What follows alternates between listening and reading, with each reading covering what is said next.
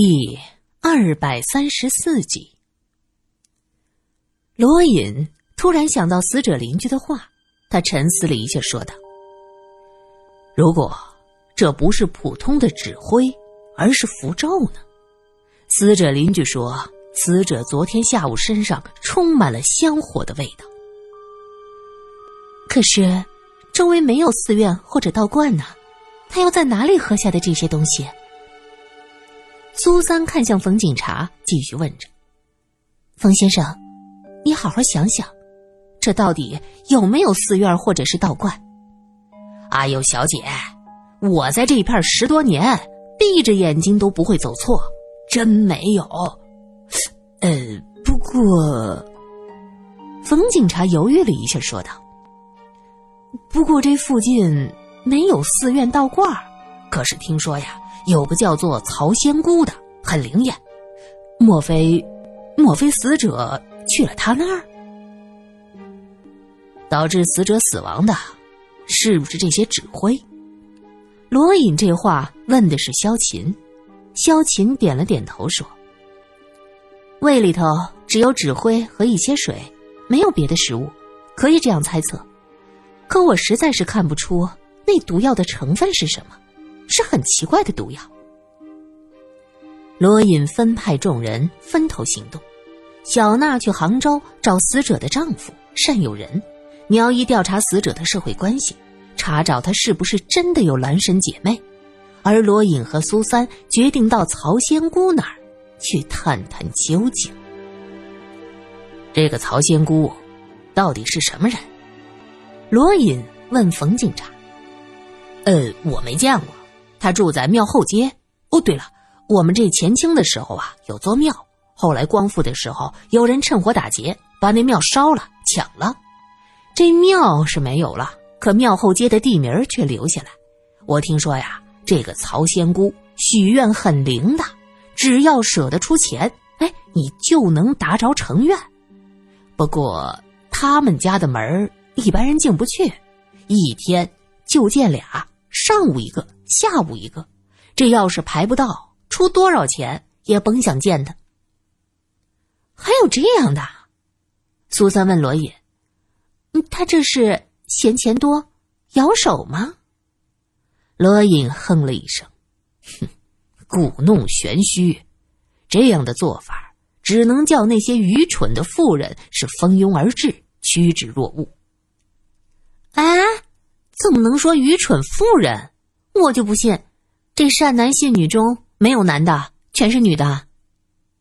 冯警察见两个人拌嘴，笑呵呵的站在一边，等他们俩不争了，在一边有眼色的说道：“那我带二位过去。”三个人来到庙后街曹仙姑的住处，按照罗隐的安排，冯警察先用警察的身份进去，罗隐和苏三则在周围看环境，打听一下状况。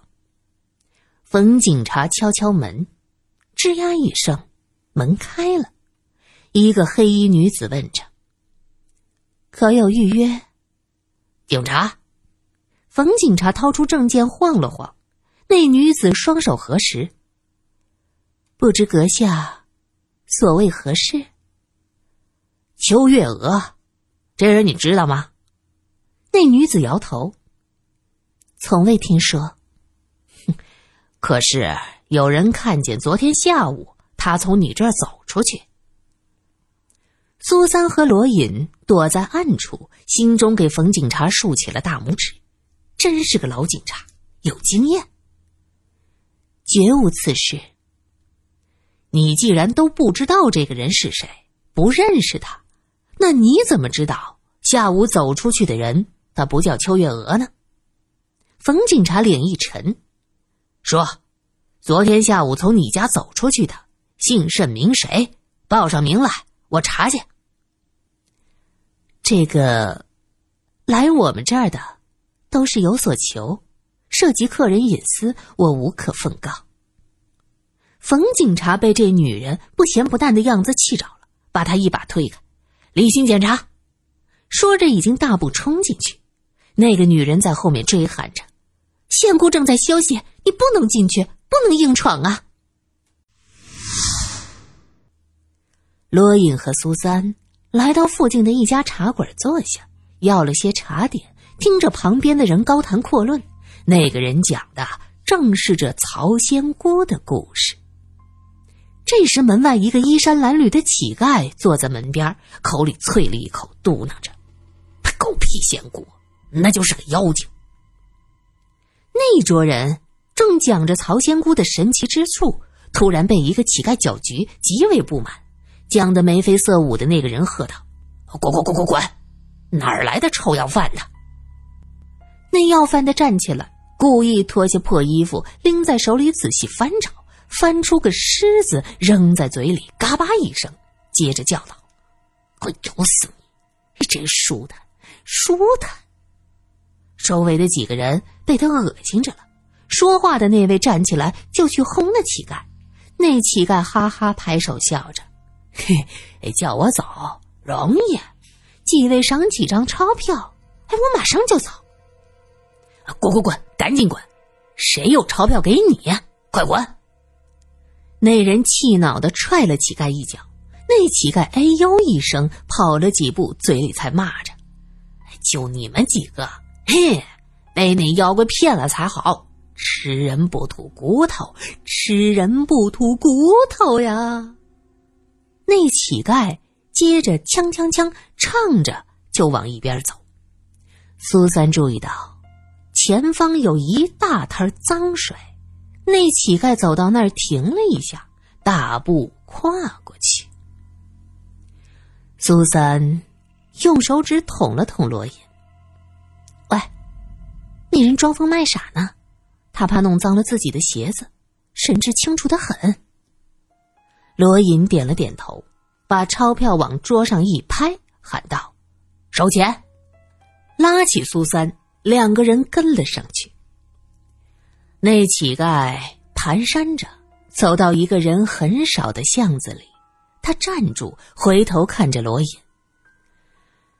跟我一路了，二位什么来的？官家的。”罗隐走近，他仔细打量这个乞丐，蓬头垢面，看不清眉眼。这会儿离得很近，才发现这人面皮不是很老，年纪应该不大。你知道那个曹仙姑的来历？罗隐问道。乞丐嘿嘿一笑：“ 我知道的事儿啊，多着呢，就是不知道你们有没有钱来买。”罗隐掏出一张钞票，在他眼前晃了晃。那人摇摇头：“这点儿不够一顿吃的。”你要吃多少东西？啊？苏三有些不满。罗隐又掏出两张钞票，乞丐藏在乱发中的眼睛瞬间就亮了。他一把夺过来，叫道：“你们要问什么？你知道曹仙姑的来历？她到底做什么的？”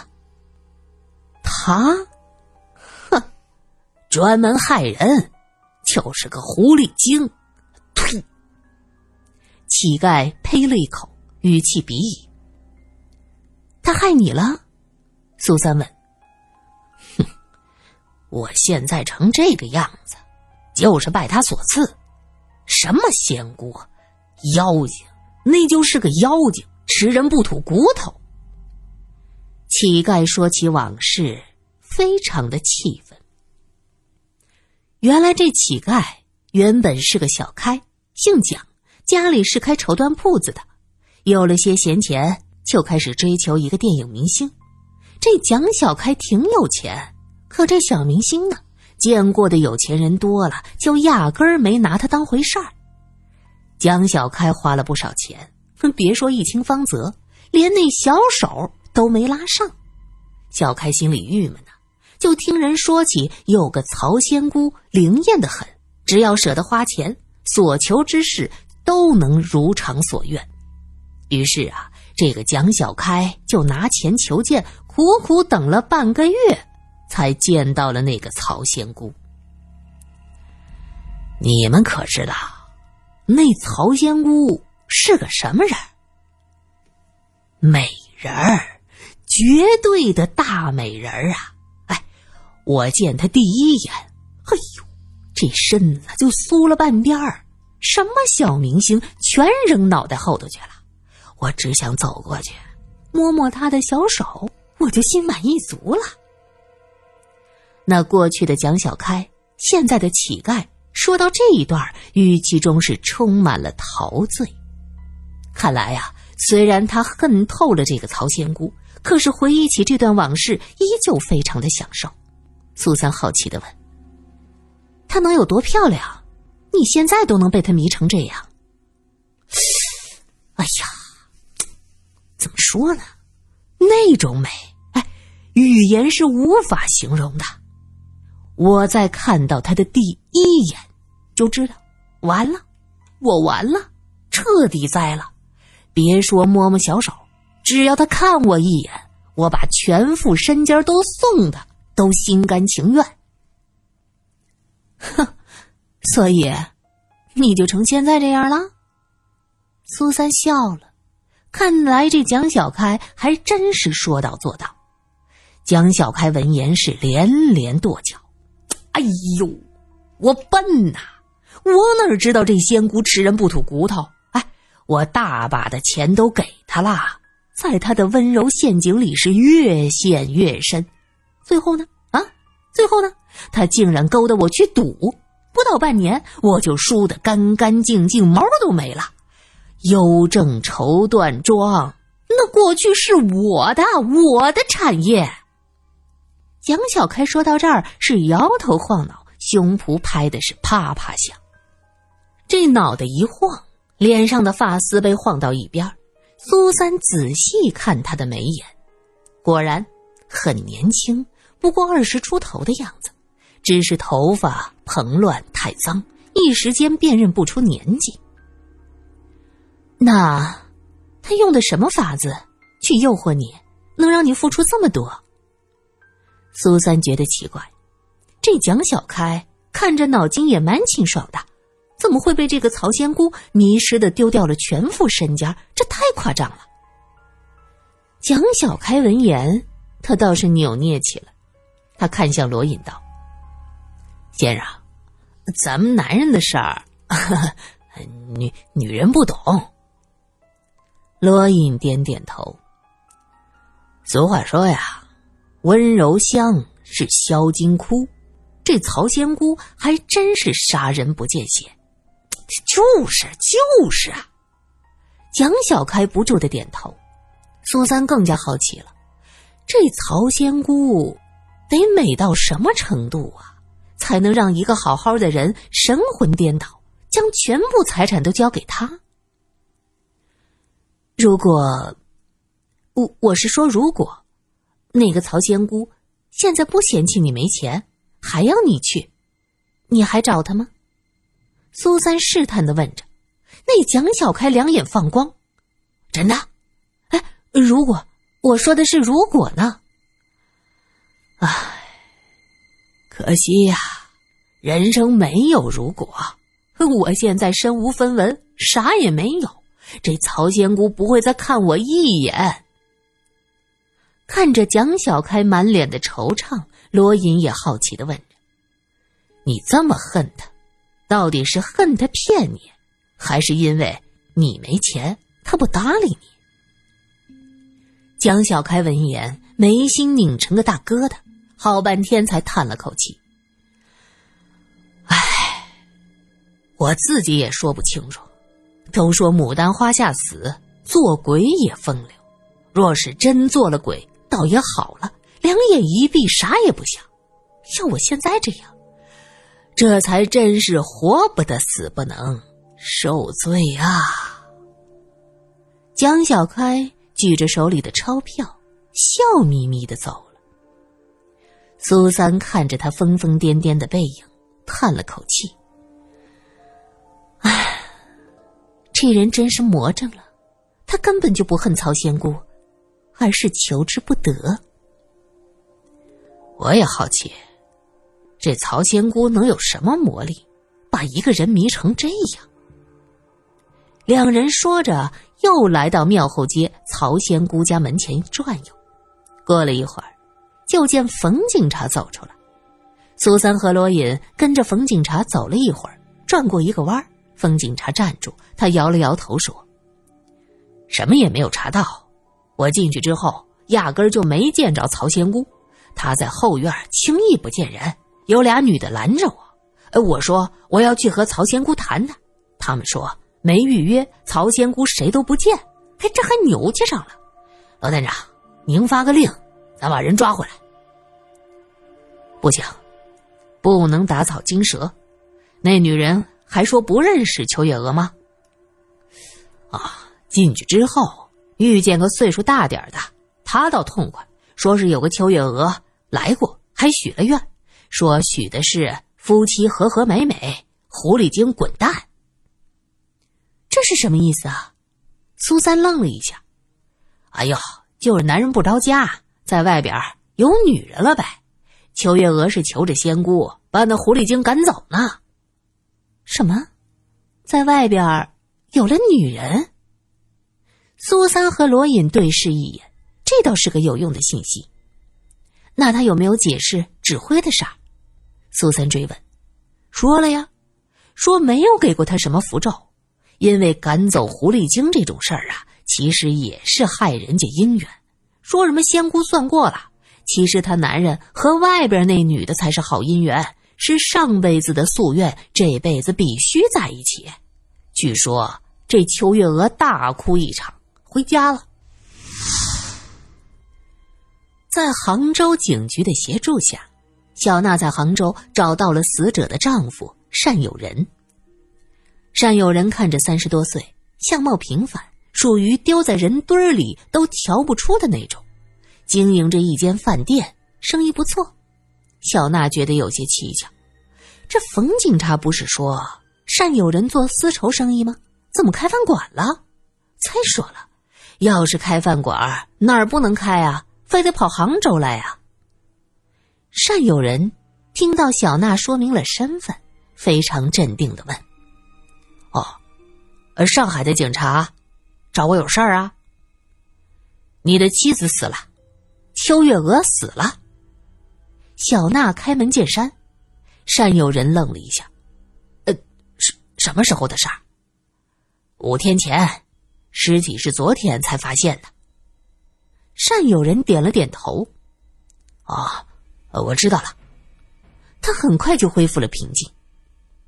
你就不担心你那俩孩子？小娜问。善有人点了点头。